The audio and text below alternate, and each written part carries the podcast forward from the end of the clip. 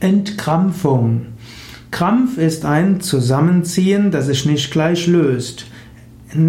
Man kann sich verkrampfen, das heißt zum einen unwillkürlich können sich Muskeln verkrampfen, man kann sich innerlich verkrampfen, man kann verkrampft an eine Sache rangehen.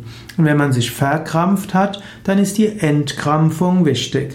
Zum Beispiel, wenn man einen Krampf in den Waden hat, dann kann man die Waden dehnen, indem man den Ausfallschritt macht oder mit, den, mit einer Hand den Fuß zu sich hinzieht, am besten mit gebeugtem Knie. So kann man den, die Wade entkrampfen.